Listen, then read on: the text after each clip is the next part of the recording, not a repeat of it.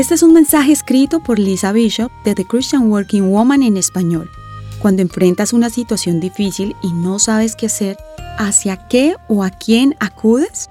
¿Es tu primer instinto clamar a Dios o intentas resolver el asunto tú solo? Quizás acudes a un amigo y a su consejo. Es inteligente buscar consejo de personas sabias. En la Biblia dice en Proverbios 12:15 que al necio le parece bien lo que emprende, pero el sabio escucha el consejo. Esto es lo que debemos considerar. ¿Corres primero a otro antes de acudir a Dios? Sé que puedes estar tentado a buscar amigos antes de sentarte a solas con Dios, ya que requiere de paciencia y valor orar. Confiar que Él escucha y que el Espíritu Santo será nuestra guía. Al enfrentar dificultades me sostiene uno de mis versículos favoritos. Segunda de Crónicas 20:12. Aquí encontramos la historia de Josafat, rey de Judá, quien enfrenta una guerra contra sus enemigos, los amalecitas y moabitas. Al verse rodeado por un vasto ejército que venía en su contra, acudió primero a Dios antes de buscar consejo de hombres. Josafat, en medio de la incertidumbre, reconoce el poder y la autoridad de Dios, recuerda su fidelidad y con valor clama. No sabemos qué hacer.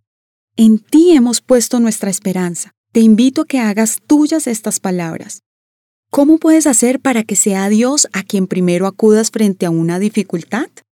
Primero, persevera a diario en la lectura de la Biblia, que sea convencido de la verdad y el carácter de Dios. Tendemos a buscar consejos de las personas confiables. Entonces, sé honesto contigo mismo. ¿Confías de verdad en Dios? Esta puede ser una pregunta muy dura, pero al hacerla te ayuda a recordar que no estás solo, a crecer más en tu conciencia de Dios y a encontrarte con Jesús y el Espíritu Santo. Pero antes que nada, Disciplínate a sentarte con Dios antes de buscar consejos de amigos. Háblale, clama, sé vulnerable y escucha las palabras de Josafat que dicen, no sé qué hacer, pero mis ojos están puestos en ti. Leemos en Santiago 1.5, si necesitan sabiduría, pídansela a nuestro generoso Dios, y Él se la dará. No los reprenderá por pedirla. Es importante buscar consejo de personas sabias, pero mantén presente a Dios en la ecuación. Ten el valor de buscarlo primero a Él. Gracias por acompañarnos en el episodio de hoy. Recuerda visitar nuestra página web para encontrar más recursos que construyan tu fe.